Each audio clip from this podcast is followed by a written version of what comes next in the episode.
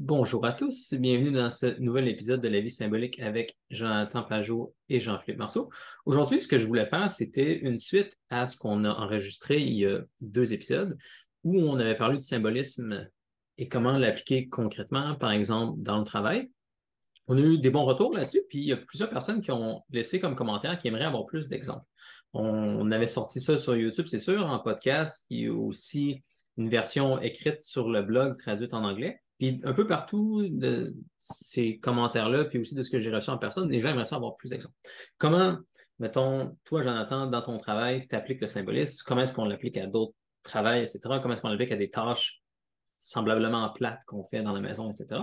Fait que j'ai quand même un, petit plan de où ce que je m'en aller avec ça, mais avant que j'essaye de d'écrire de façon comme systématique un peu les idées, je serais curieux de savoir, mettons, toi, si tu fais un travail concret comme quand tu par exemple, comment est-ce que tu vois le symbolisme là-dedans? Oui, c'est ça. C'est, difficile, peut-être. C'est, c'est difficile dans le sens que quand on fait les choses, en général, on ne pense pas au symbolisme. si les gens ont l'impression que si on a l'impression qu'il faudrait être conscient d'être en train de faire quelque chose de symbolique, j'ai l'impression qu'on se trompe parce que le symbolisme, la façon dont on le vit, c'est souvent c'est très intuitif, c'est très pratique, c'est très incarné. Puis, la, disons, quand je fais la sculpture, je sais que je participe à différents niveaux de réalité simultanément. je sais que je suis en train de, de rassembler les éléments de la tradition iconographique vers l'image que je vais faire. Je suis en train aussi de, de structurer la réalité de, ma, la pièce de base. que je suis en train de prendre du potentiel puis l'amener vers une, sorte d'incarnation de l'image. Euh, puis après ça, ben, l'objet, il participe à la vie liturgique, à la vie spirituelle des gens. Il agit comme une sorte, une de lien entre les personnes qui, qui partagent la même tradition. Fait que toutes ces choses-là, ils sont au niveau de l'action. De l'action, il y a le côté symbolique. Ensuite, il y a aussi l'aspect symbolique des images comme telles. Mais comme j'ai dit, c'est ça qui est difficile, c'est que souvent les gens, c'est pas, pas surtout, c'est pas surtout de dire OK, ben là, je, comprends le symbolisme, je vais l'appliquer à ma vie. C'est plutôt de voir comment le symbolisme qu'il fait, c'est qu'il il, met de la lumière dans les choses qu'on fait. Puis il peut nous, nous, attirer tranquillement vers des choses qui ont plus de sens, qui sont plus, qui sont plus incarnées, qui, ont plus, qui sont plus imbriquées dans d'autres vérités qui sont plus élevées. Euh, fait que, c'est ça. C'est un peu comme ça je le vois. D'une certaine façon, la meilleure façon de comprendre, c'est qu'on est toujours en train d'agir de façon symbolique. La question, c'est plutôt où est-ce qu'on est dans, le, dans la structure symbolique. Fait que, par exemple, il y a de la place pour, disons, la fin du cycle ou la fin d'une journée où on se repose, où on, se divertit, où il y a comme une sorte de laisser-aller du monde du travail. Euh, puis ça, c'est correct. Mais la question, c'est est-ce que ça, c'est ma vie, cet aspect-là du symbolisme?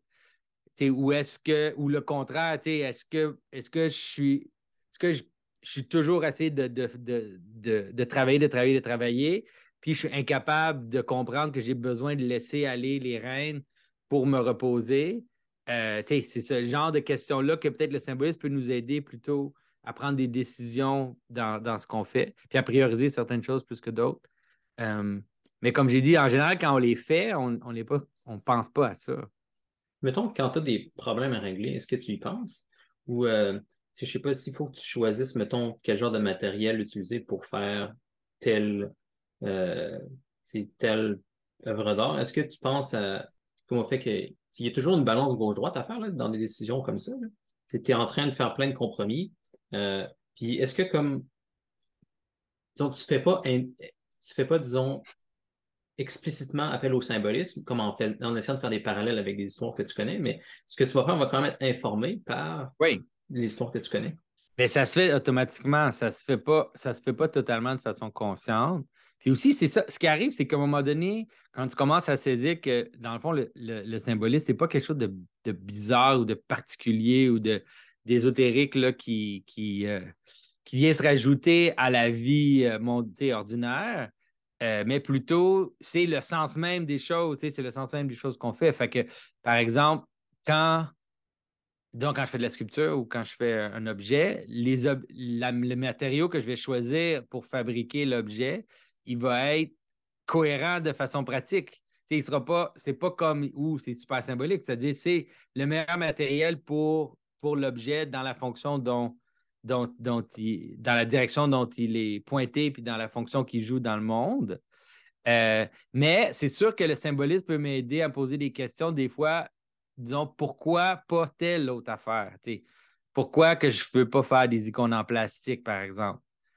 Pourquoi je veux pas, je ferais pas des icônes en, je sais pas moi, mousse d'arbre ou quelque chose. Ou, parce qu'aussi, à un moment donné, c'est, le problème, c'est, c'est le problème du monde technologique. Le problème du monde technologique, une des choses qu'il fait, c'est qu'il rend des choses possibles par une sorte de pouvoir que la technologie nous donne. Euh, mais des fois, ça déforme la réalité. Alors, il faut, faut peut-être. La, façon d'appliquer ce symbolisme, c'est des fois peut-être de, de revenir un peu en arrière, puis d'essayer de voir les éléments de base de ce qu'on fait pour pas pour pas se, se laisser aller trop là, euh, d'être trop influencé par le côté puissance de la technologie. Puis tu sais, en dehors de savoir pourquoi tu fais pas certaines choses, je serais curieux aussi de voir si, j'ai l'impression qu'il y a un transfert entre euh, ton la capacité de penser à plusieurs niveaux de réalité quand tu fais le symbolisme explicitement. Puis après ça, quand tu vas faire une tâche très concrète comme choisir des matériaux ou comme décider quelle sculpture exactement tu fais, ça va être plus facile, sans doute, de changer le niveau de la réalité si tu as besoin de le faire. Fait que, mettons, tu es en train de faire. Euh, je ne connais pas ça, la sculpture, pas ça si je dis des exemples cohérents. Tu veux donner d'autres, Mais euh, ben, mettons, je peux dire un, exemple que je connais plus. Mettons, je sais pas, tu es un. Euh, es un, un, un menuisier, puis tu es en train de construire, mettons, euh, une table pour quelqu'un qui t'a demandé quelque chose. Puis là, tu commences à la construire, puis, tu sais, techniquement, tu peux répondre exactement à ce que la personne t'a demandé. Mais si tu es habitué de changer de niveau de, réalité, peut-être parce que ben, tu es habitué d'essayer d'analyser des histoires bibliques, l'ensemblisme, etc., tu peux peut-être te rendre compte que en fait, euh, la personne m'a demandé cette table-là, mais si je prends en compte toutes les autres contraintes qu'elle m'a données, je ne devrais pas faire cette table-là. Je devrais comme, considérer que cette personne a un but, en fait, qui n'est pas nécessairement cohérent avec ce qu'elle m'a dit de faire concrètement. Puis là, je vais, je vais ajuster la table en conséquence de ce but-là, pas pour la table spécifique qu'elle m'avait donnée. oui, oui, oui. Il faut faire ça dans toutes les comme plus tu es capable de faire ça en général, d'aller comme changer de niveau de réalité quand tu as besoin de le faire, plus tu vas être efficace dans, tout ce que tu fais. J'ai l'impression que si tu es habitué de faire ça dans la liturgie, par exemple, ben, tu vas être meilleur pour le faire dans le reste de ta vie. Non, je pense que tu as raison. Puis il y a aussi le, la question de voir, d'être capable, comme tu dis, de voir le but plus grand, de voir aussi les conséquences plus grandes quand tu montes de niveau de réalité. Parce que souvent, quand on, est, quand on reste toujours, quand on reste au niveau horizontal, des fois, la difficulté, la chose qu'on a la difficulté à voir, c'est les effets secondaires de ce qu'on fait. Les, les effets non, non voulus, parce qu'on veut quelque chose, on agit, puis on ne voit pas, ce que ça peut causer. Tandis qu'il y a une chose qui est certaine, c'est que la partie symbolique, elle donne la capacité à l'aide, disons, à la capacité de comprendre que, gars, comme un exemple de sculpture, de la sculpture, c'est que, mhm. tu sais, disons, moi, j'ai des matériaux qu'on appelle nobles, tu sais, de la pierre, du bois et tout. Euh, puis là, tu pourrais dire, ben, tu sais, si je faisais des icônes en plastique, tu sais, ça serait quand même l'image, là. Tu sais, ça serait l'image du saint, ça serait, je pourrais la faire euh, à production massive et tout. Puis il y a des gens qui font ce qu'ils le font. Sauf que ça, ça a un coût, tu sais, ça a un, ça a ça a un autre coût qui est de réduire la qualité puis de, d'inonder le monde avec ces images-là. Euh, puis ça peut créer l'impression que ça n'a pas de, de valeur. autant pas de valeur au niveau économique, mais aussi pas de valeur au niveau, au niveau spirituel. Euh, tu peux, tu peux imaginer là, les petites bébelles qu'on voit dans les, dans les magasins qui vendent des objets religieux, les petites statues en plastique, toutes ces niaiseries-là. Mhm. Ces choses-là, d'une certaine façon, ils réduisent carrément la qualité de l'influence qu'il peut avoir par la production de masse, par le fait que c'est fait en Chine, par toutes ces choses-là. Tandis que tu pourrais dire un objet qui est fait par une personne à l'intérieur d'une communauté euh, liturgique, qui est un peu qui est entouré d'une certaine d'une certaine vie de prière, qui est entouré d'une certaine chose, tu vas peut-être pas voir la conséquence immédiate au niveau que tu as besoin de ton image pour telle raison, mais si tu es capable de monter plus haut, tu peux voir, OK, il y a d'autres, il y a d'autres raisons aussi pourquoi qu'on veut qu'on veut pas aller dans cette direction-là. Mhm. Exact. Puis, ça, dans une chose qui me vient en tête, c'est une des dernières conversations que tu avais eues avec John Berbeke quand vous étiez les deux à Thunder Bay, puis que t'expliquais comment il y a certaines structures dont on a déjà parlé dans ce podcast-ci qu'on peut voir dans la liturgie, par exemple, entre la gauche puis la droite chez Saint-Pierre-Saint-Paul, euh, qui vont être comme pratiquées. On va, s'imprégner de ces catégories-là avec toutes les histoires, avec la liturgie, etc. là, John, il était bon pour expliquer de façon science cognitive que on va apprendre implicitement ces structures-là, il y a plein de choses qu'on apprend sans s'en rendre compte. C'est quand même fascinant quand on regarde ça. John donne plein d'exemples de ça parce qu'il a passé sa carrière à étudier ça. Mettons, tu peux donner à des gens des, listes de lettres qui ont l'air complètement aléatoires, mais qui pour vrai sont générées par un certain programme informatique puis une certaine règle. C'est juste qu'on n'est pas capable de, de, trouver la règle nous-mêmes. Mais si tu demandes aux gens, parmi, disons, cinq possibilités, c'est laquelle qui suit la règle de la série de, lettres que je viens de te montrer précédemment, les gens sont capables plus que par hasard de trouver c'est qu'est-ce qui suit. Et les gens sont pas capables d'expliquer comment. Puis si jamais les gens donnent une explication, c'est pas la bonne explication, ou bien ça va carrément leur nuire s'ils essaient de l'expliquer. Que on semble être capable d'apprendre implicitement un paquet de choses de façon implicite, c'est-à-dire qu'on n'a aucune idée comme, consciemment c'est quoi les, les transferts qu'on apporte d'un domaine à l'autre.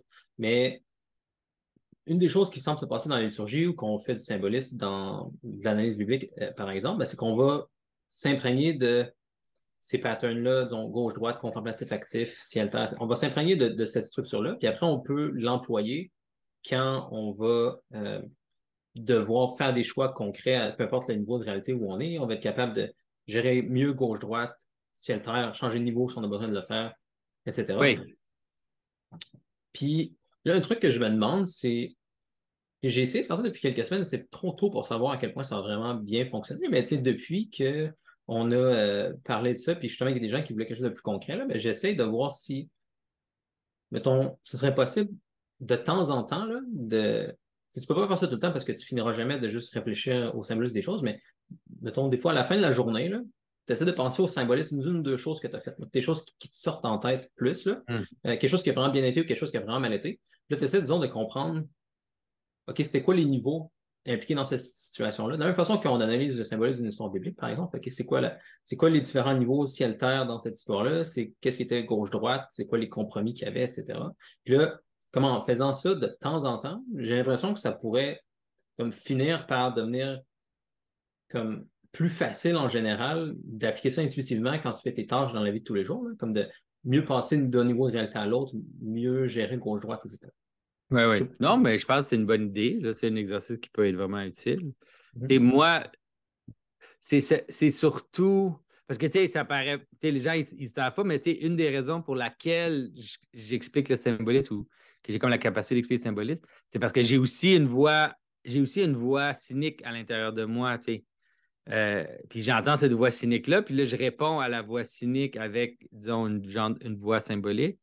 Euh, puis ça, ça peut aussi, ça peut, ça peut aussi nous aider dans ce sens-là, parce que des fois, par exemple, un exemple super simple, c'est comme, tu je me lève le dimanche matin, je suis bien dans mon lit, j'ai pas le goût d'aller à l'église. Pourquoi j'irai à l'église? C'est quoi? Qu'est-ce que. ou, tu sais, euh, pourquoi qu'on ne ferait pas ça comme ça? Pourquoi qu'on. Il y a comme une, façon euh, moderne de penser qui est de niveler puis de penser que toutes les façons de faire sont, sont équivalentes. Euh, mais moi, j'ai ça en moi, parce que je suis un artiste, parce que je suis capable d'imaginer des choses, que je suis créatif. Euh, je ne suis pas, quelqu'un qui est rigoureux, disons, naturellement. Je ne suis pas quelqu'un qui cherche, cherche la rigueur ou de, suivre ce que les autres ont fait avant. fait que dans mon cas, moi, ça, ça aussi, ça met en ça m'aide à avoir la valeur dans la façon dont les choses se font de, de façon symbolique, puis de, de, m'empêcher aussi de, de questionner à outre mesure là, les, les, façons dont les choses sont faites. Là. euh, puis de vouloir réinventer et tout. Fait que, quand je crée des objets ou si je fais d'écrire des histoires et tout, il y a tout le côté symbolique qui me dit, il n'y a aucune raison, à moins d'avoir une raison de réinventer telle chose, tu ne devrais pas le faire. Si tu as une raison, ben là, à ce moment-là où c'est possible, c'est pas non plus d'être super euh, hyper traditionniste pour, pour aucune raison. Euh, mais il y a comme ça me donne aussi une sorte de respect de la façon dont les choses se présentent à moi. Là aussi, une sorte de une sorte de, désir de prendre au sérieux les choses qui, qui, se présentent, puis pas d'avoir l'idée que, oh non, tu sais, on pourrait changer ça, puis ça serait pas grave, on pourrait changer ça, puis ça serait pas grave. Mm-hmm. OK. C'est bon. Ce que j'aurais envie de faire, parce que je me rends compte qu'on n'a toujours pas donné tant, tant que ça d'exemples précis, j'aimerais essayer de passer comme, à travers le symbolisme de quelque chose comme, qui semble assez simple en surface, pour au moins montrer comme en détail c'est quoi. Comment tu peux voir euh, la structure symbolique à l'intérieur? Exact. même pour quelque chose qui semble comme anodin. C'est quoi? Tu ne l'as pas dit, là. tu me surprends avec ça. L'exemple anodin que j'avais envie de prendre, c'était en fait ce que j'ai mentionné plus tôt, d'un euh, menuisier, quelqu'un qui va construire, disons, une table pour une feuille. Puis là, ce que j'avais envie de faire, c'est de regarder c'est quoi les différents niveaux de réalité impliqués là-dedans. Euh, puis après ça, tu sais, dans chaque niveau, de regarder c'est quoi les équilibres euh, gauche-droite, actif, contemplatif, etc. Fait que on va, on va essayer. Mettons, je vais juste dire comme les niveaux. Tu vas me dire si. Qu'est-ce que tu penses de cette euh, répartition-là? Puis, en fait, il y, a souvent trop de niveaux qu'il faut quand même choisir, mais mettons, on, va se limiter à un certain nombre. Puis après ça, on pourrait essayer d'aller en détail niveau par niveau. Fait j'avais envie de commencer avec le niveau matériel. Quel genre de bois, disons, ou quel autre matériel que tu utilises pour créer ça? Ensuite, je voulais parler des morceaux qu'on fait avec ces matériaux-là. Ensuite, la table en tant que telle, l'objet qu'on construit en assemblant les morceaux. Ensuite, je voyais le, but de tout ça, comme le, qu'est-ce que le client veut faire avec ça. Puis, comme niveau plus loin, je voyais la, toute la toute l'entreprise de ce menuisier-là à travers le temps. Je pense que ce serait possible de donner d'autres niveaux aussi, et tu peux me dire si tu penses que c'est important. Euh, J'aimerais envie de commencer avec ces niveaux-là. Oui, oui, c'est bon, ça. C'est bon. Fait, mettons, si on essaie d'aller assez en détail. dans chaque niveau, j'ai envie de regarder comme les oppositions assez traditionnelles. Fait mettons, entre. À, chaque niveau, tu veux pas que. Tu veux pas être trop gauche ni trop droite. Que, par exemple, de pas être trop à gauche, c'est que tu veux pas que. Euh, veux pas que ce soit difforme, ton truc. Tu veux que, par exemple, le matériel que tu vas choisir, faut que ce soit assez rigide pour être capable de supporter une certaine forme, pour que tu puisses faire des morceaux avec. Euh, tu ne peux pas faire une table en gélatine. Exact. ça, ça, marche pas. Tu n'as pas le choix. Tu as besoin de quand même une certaine rigueur pour ça. Mais de l'autre côté, tu ne peux pas faire une table en diamant non plus ou une table en, métal super oui, oui, oui, c'est ça. il y a comme, un, comme une sorte de cadre. Il, y a, une fenêtre dans laquelle, de matérialité, dans laquelle une table participe. Puis, il faut que ça soit là-dedans, sinon, elle ne peut pas être soi-même. Oui. Puis, il y a même aussi un compromis que tu dois faire entre euh, le, juste pour des raisons de budget. Tu ne veux pas prendre un, matériel qui coûte euh, tellement cher que tu ne seras pas capable de construire rien d'autre, ou que ton Ça, ça a le rapport avec le but. ça, c'est directement relié au but. C'est-à-dire, si tu fais une table pour le président des États-Unis, si tu fais une table euh, de chevet pour ton enfant de 5 ans, bien à ce moment-là, le coût de l'objet va, va, être impliqué, va être imbriqué dans la question du but. C'est quoi le but de cette table-là? Oui, c'est bon. Puis, après ça? Parce que tu sais, une table en diamant, tu pourrais en imaginer une. Donc, il y a une table en diamant au monde dans le, je sais pas moi, dans le temple ou dans la, une cathédrale. Euh, sais, ça serait pas totalement impossible que ça existe. Mm-hmm. Mais disons que s'il y en avait, il n'y en aurait pas beaucoup. Il y en aurait très, mm-hmm. très peu par rapport à toutes les autres sortes de tables qui, peuvent exister. Oui. C'est bon. je pense que pour ce, niveau matériel-là, ça donne une idée quand même euh, déjà, c'est quoi les compromis qu'il faut faire? C'est quoi entre la, gauche et la droite pour quelque chose d'aussi simple que juste le matériel que tu choisis? Puis après ça, si on tombe dans les morceaux, ben, il y a encore des compromis que tu dois faire. Ton, ton, le morceau que tu vas construire, tu veux qu'il ait la forme requise pour fitter avec les autres morceaux de ton objet. il y a besoin d'être comme assez droite pour qu'il il y a la forme requise pour les autres morceaux.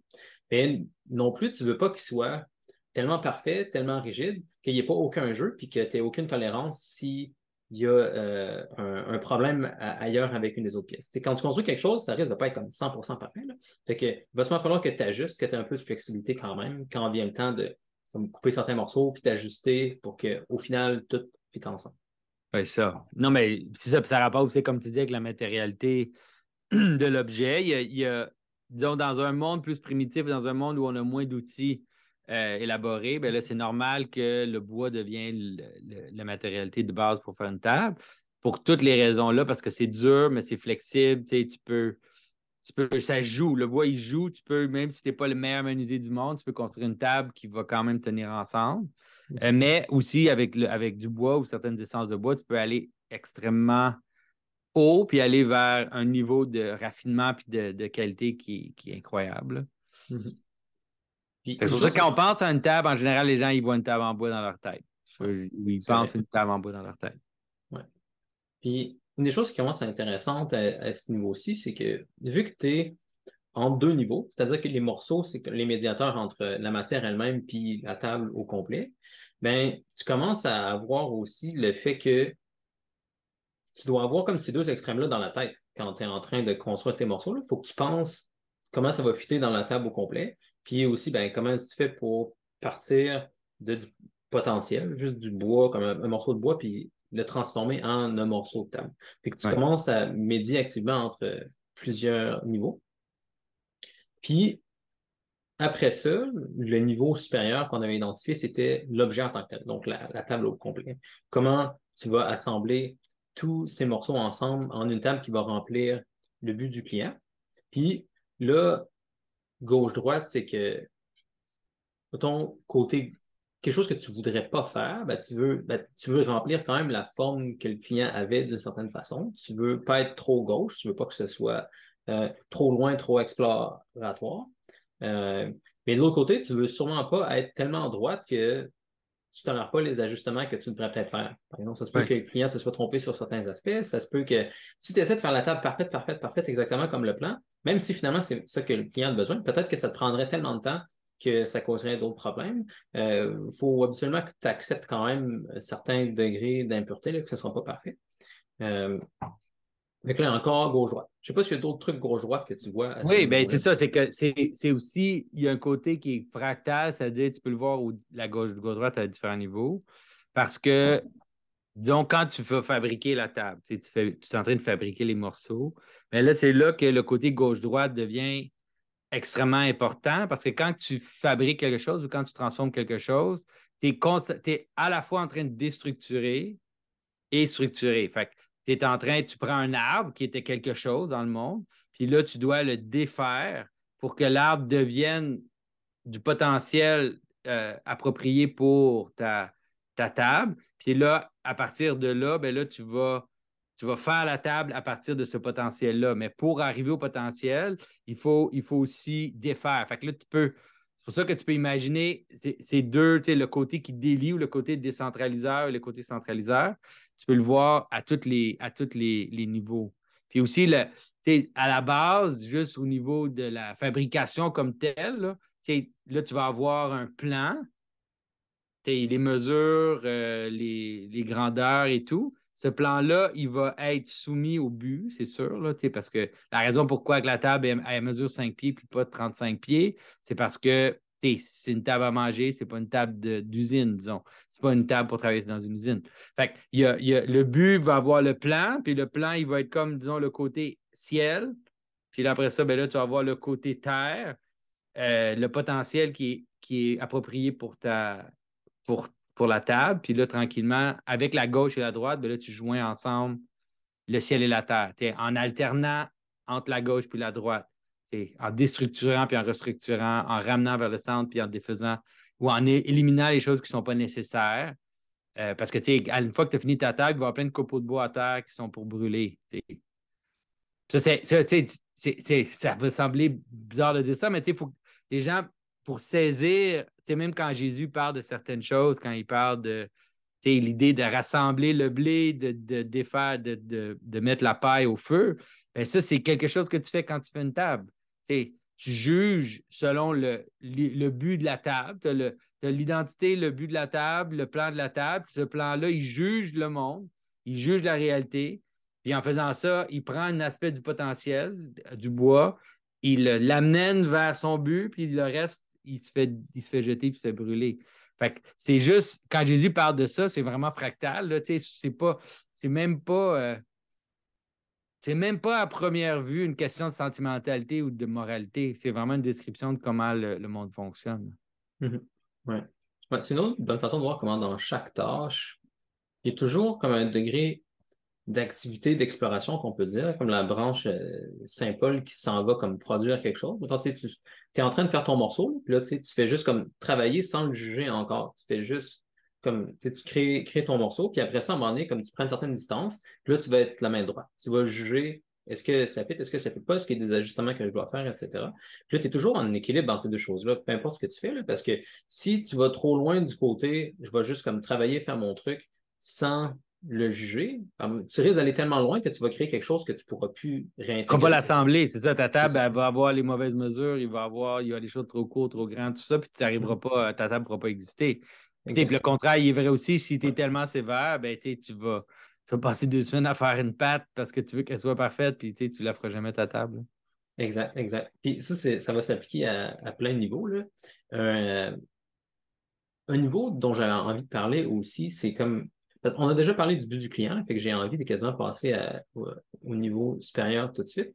Euh, c'est-à-dire le, le but de l'entreprise en général du menuisier. Parce que là, il y a un équilibre entre euh, comme le fait d'explorer, faire des nouvelles choses, puis de l'autre côté, comme exploiter des choses qui sait qui fonctionnent, puis qui permet à sa business de survivre si tu fais juste comme explorer tout le temps des nouvelles affaires, mettons, tu essaies de nouveaux matériaux, tu essaies des nouvelles façons de construire tes morceaux, des nouveaux modèles de table. Si tu fais juste tout le temps explorer de nouvelles affaires, des fois, ça va marcher, mais souvent, tu vas faire des erreurs. Puis, si tu ne fais pas attention, peut-être que ça va te ruiner dans quelques mois. Mais de l'autre côté, si tu es juste main droite à toujours faire quelque chose qui marche, ben, peut-être que le monde va changer, puis dans trois ans, il n'y aura plus personne qui voudra tes tables, puis ça va être fini. C'est ça. Oui, ça, il faut. Puis l'équilibre, il n'est pas objectif. Il n'est pas objectif dans le sens qu'il n'y a pas juste un équilibre possible. Il y a différents types d'équilibre. Puis ce, mm-hmm. type d'équilibre-là, il peut t'aider à saisir un peu aussi. Euh, par exemple, si tu es trop sur le côté innovateur ou tu es constamment en train d'essayer de faire des choses nouvelles, etc., bien, euh, tu vas peut-être créer une sorte d'engouement pour ta table, mais elle va disparaître plus vite aussi. Les deux vont ensemble. les choses qui sont trop à la mode, ben, ils sont trop vite démodés. Puis à cause de ça, les gens s'en débarrassent ou on ne les voit pas plusieurs siècles, plus, plusieurs siècles après.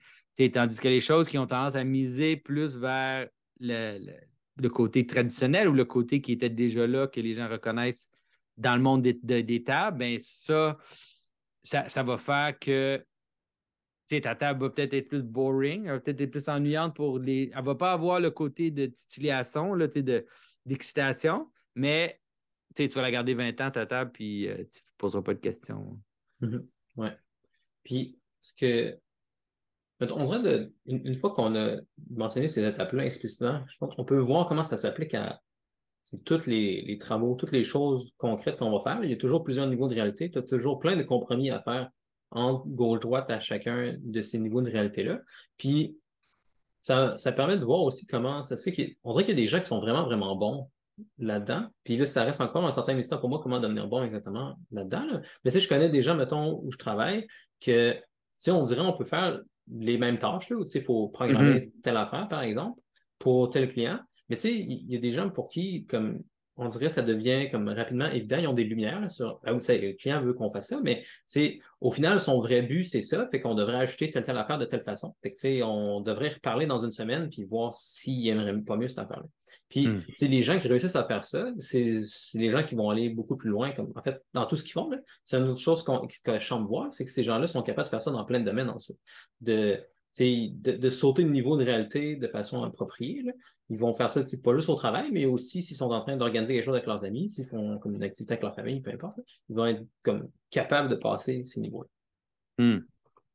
Oui, oui, oui. Puis ça, il y a comme une certaine intuition aussi. C'est pour ça que je disais que je dis souvent que tu n'as pas nécessairement besoin de comprendre le symbolisme, Mhm. euh, pour vivre à l'intérieur. Puis les gens qui ont comme une sorte d'intuition juste naturelle, ben, on peut les voir, on peut les, de l'extérieur, on peut voir comment, combien ils réussissent à agir de façon intégrée à travers les différents niveaux. tu sais.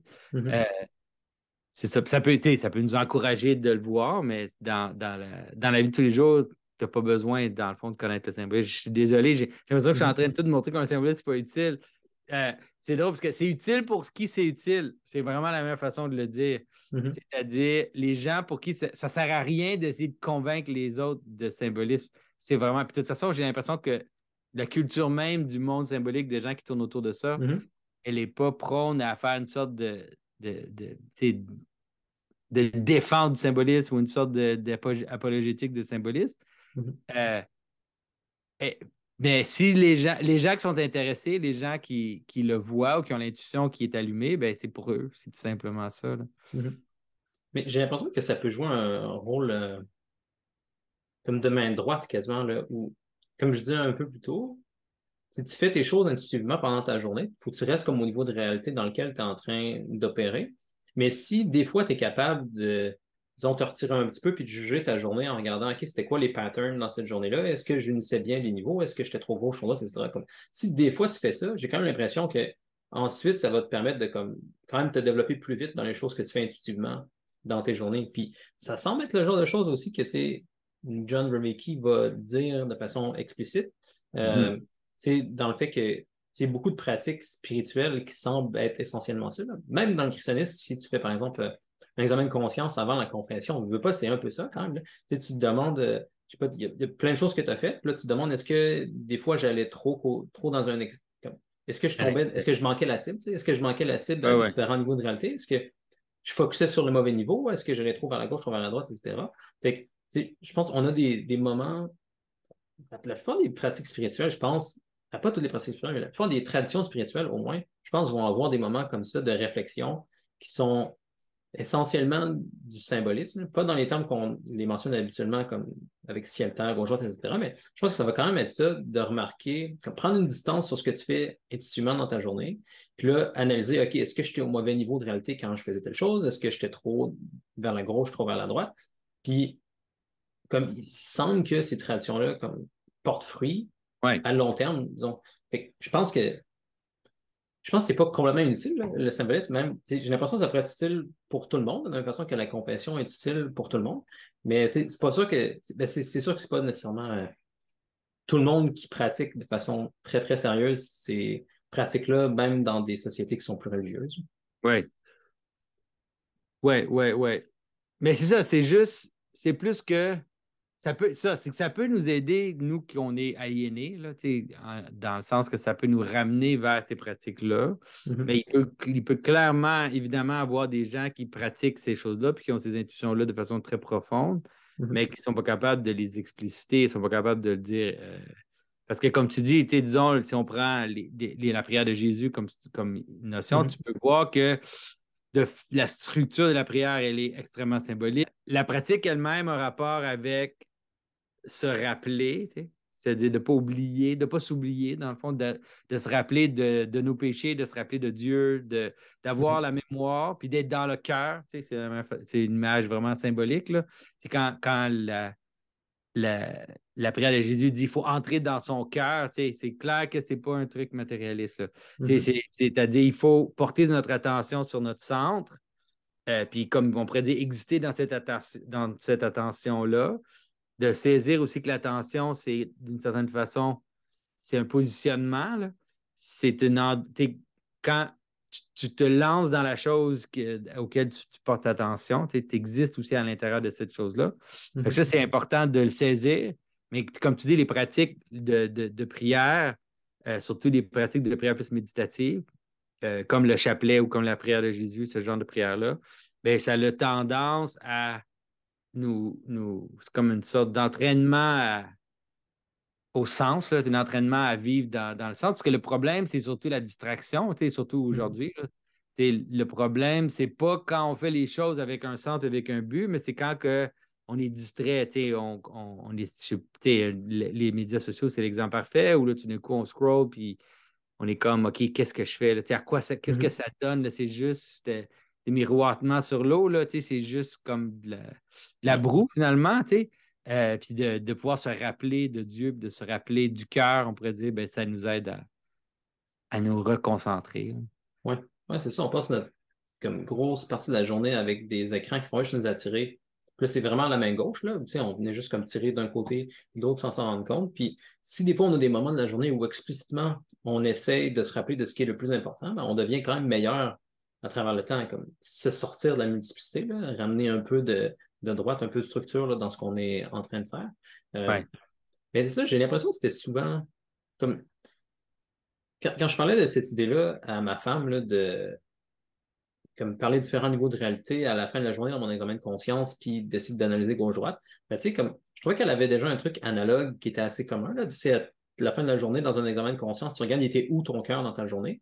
Mm Ça parce que c'est le même temps que tu utilisais, mais c'est de regarder, OK, pendant que j'étais en train de faire telle telle chose, c'était quoi mon but quand je faisais ça? Est-ce que tu sais, j'étais orienté vers le but qui était le plus haut? Est-ce que mon cœur allait vers Dieu ultimement, même quand je faisais quelque chose de concret, comme, mm-hmm. je sais pas, cuisiner pour ma famille ou tu sais, faire telle chose concrète au travail?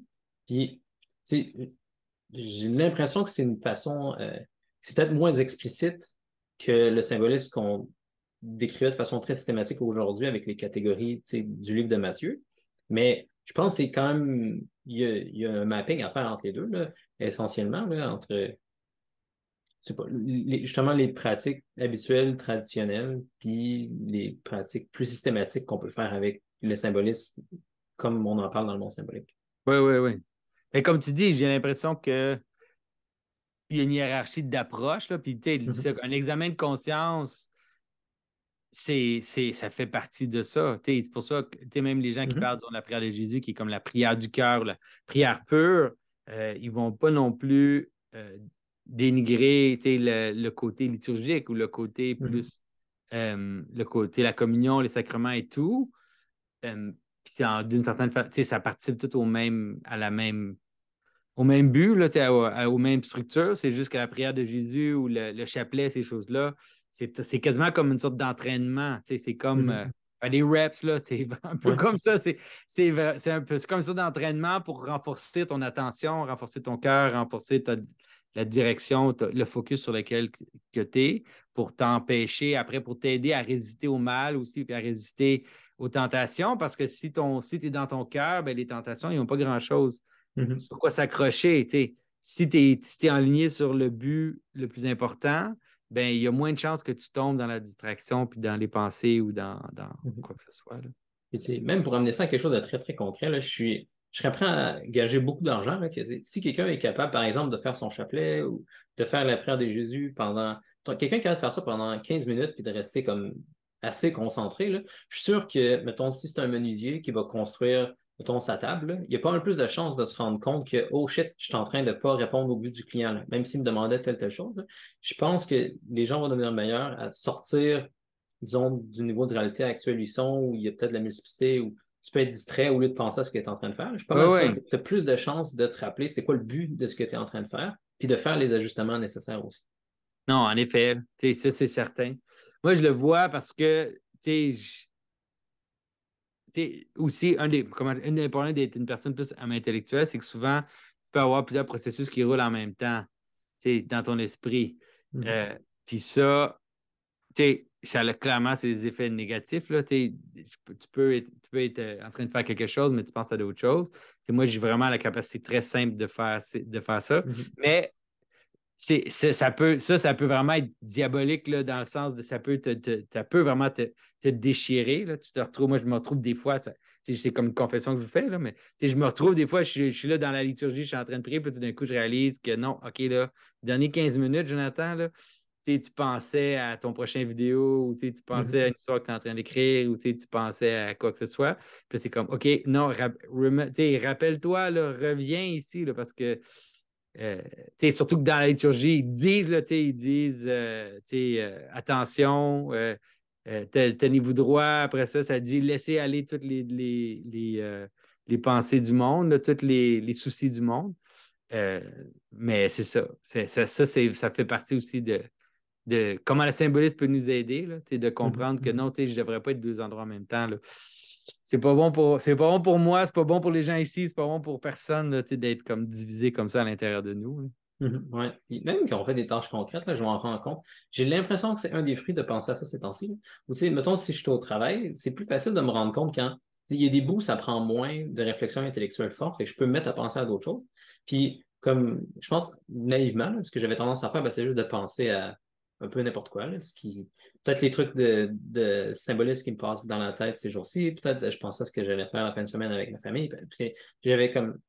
Je pensais je sortais juste carrément de la tâche que je faisais. Comme tu disais, j'étais capable de faire deux choses euh, en même temps.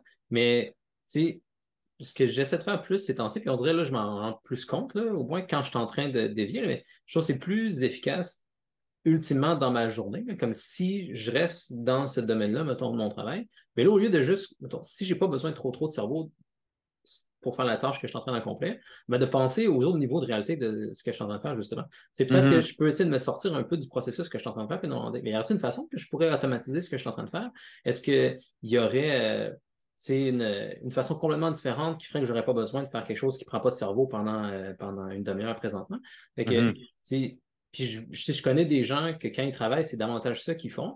Ouais. Puis, à, à court terme, je trouve que c'est moins tentant de faire ça parce que tu as plus envie de penser à des autres projets que tu as en tête. Mais comme le gros avantage, c'est que si tu es capable de rester dans ta tâche comme ça, mais de penser à des façons d'améliorer ce que tu fais, comme de sauter le niveau de réalité pendant que tu es capable de le faire, ben, à long terme, tu finis par être beaucoup plus efficace parce que tu as plein d'idées pour justement améliorer les choses que tu es en train de faire. Fait que, hmm. ultimement, tu vas être meilleur, tu vas peut-être avoir plus de temps pour faire comme sur le côté de tes autres projets que oui, oui, c'est ça.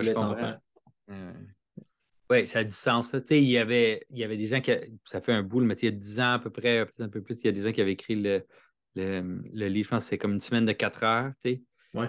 L'idée, c'est de dire que c'est pas travailler fort, ça donne absolument rien. L'idée, c'est de travailler pointu. Si tu travailles pointu puis tu es, capable de faire les choses, ben fait que, de vouloir améliorer, comme tu de vouloir améliorer ce qu'on fait pour ne pas retomber dans les mêmes patterns où on perd notre temps puis on tourne en rond.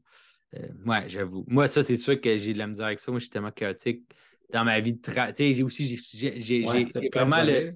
J'ai plein de projets, tu sais, c'est ça mon, ma tentation à moi, c'est de dire, OK, là, j'ai la chance, je peux faire ça, je peux faire ça, je peux faire ça, je peux, les gens m'invitent, OK, je vais aller parler là, je peux créer des, des histoires et tout.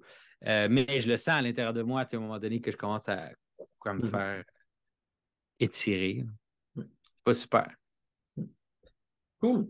C'est bon ça. Je pense qu'on a parlé, euh, j'espère qu'on a donné assez d'exemples concrets. Je pense, j'espère que les gens vont, vont, être contents. Sinon, euh, dites-nous-le s'il euh, y a des choses spécifiques qu'on devrait analyser. Mais moi, j'ai bien aimé ça. Je trouvais ça utile. Puis j'ai hâte de se revoir après les fêtes là, pour qu'on reparle du prochain sujet. Super. Alors, joyeux Noël à tous. Puis on se voit après les fêtes. Joyeux fêtes.